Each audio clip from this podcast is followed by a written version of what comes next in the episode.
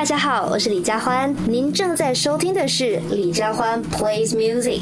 如果有一首歌是要送给一路以来支持我的歌迷朋友的歌呢，那一定就会是我的《开放世界》专辑里面的《梦想的旅行》，因为这首歌呢也是我自己写词还有写曲的。然后我觉得像歌词里面的，我也很希望我的歌迷朋友们呢陪我一起，就是来体验这一段梦想的旅行，我们一起翻山越岭去看更多更美好的风景。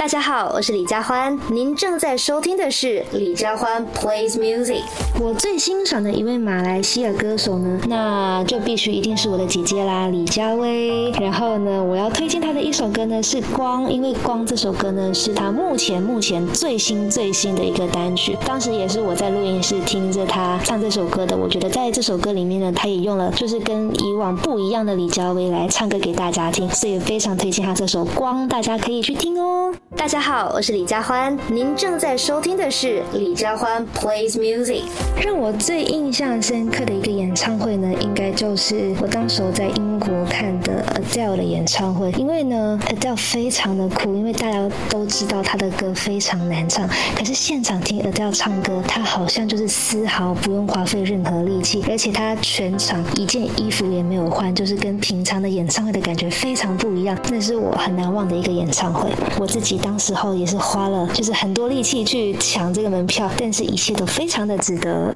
大家好，我是李佳欢，您正在收听的是李佳欢 plays music。如果我的演唱会可以邀请一位台湾以外的歌手当嘉宾，我会希望是 Bruno Major，因为我是 Bruno Major 的大粉丝，我很喜欢他的歌，然后我可以跟他合唱他的歌的话呢，是我人生的一个非常大的愿望。而且呢，把他邀请到我的演唱会，我还可以顺便追星，我觉得这个。想法非常一举两得。大家好，我是李佳欢，您正在收听的是李佳欢 plays music。在我的专辑《开放世界》里面，我录制最久的一首歌，应该就是《过期了》这首歌呢。我录了大概两三天。我记得我第一天录的时候呢，然后制作人唱完就跟我说：“嗯，佳欢，你可以先回家了，我们今天唱的都不能用。”我当时候吓死了，因为这首歌非常难唱，它是就是呃六八。拍的歌，然后他也需要非非常多的情感，所以这首歌我也花费了很多力气去练习。然后后来唱完之后呢，制作人就觉得，嗯，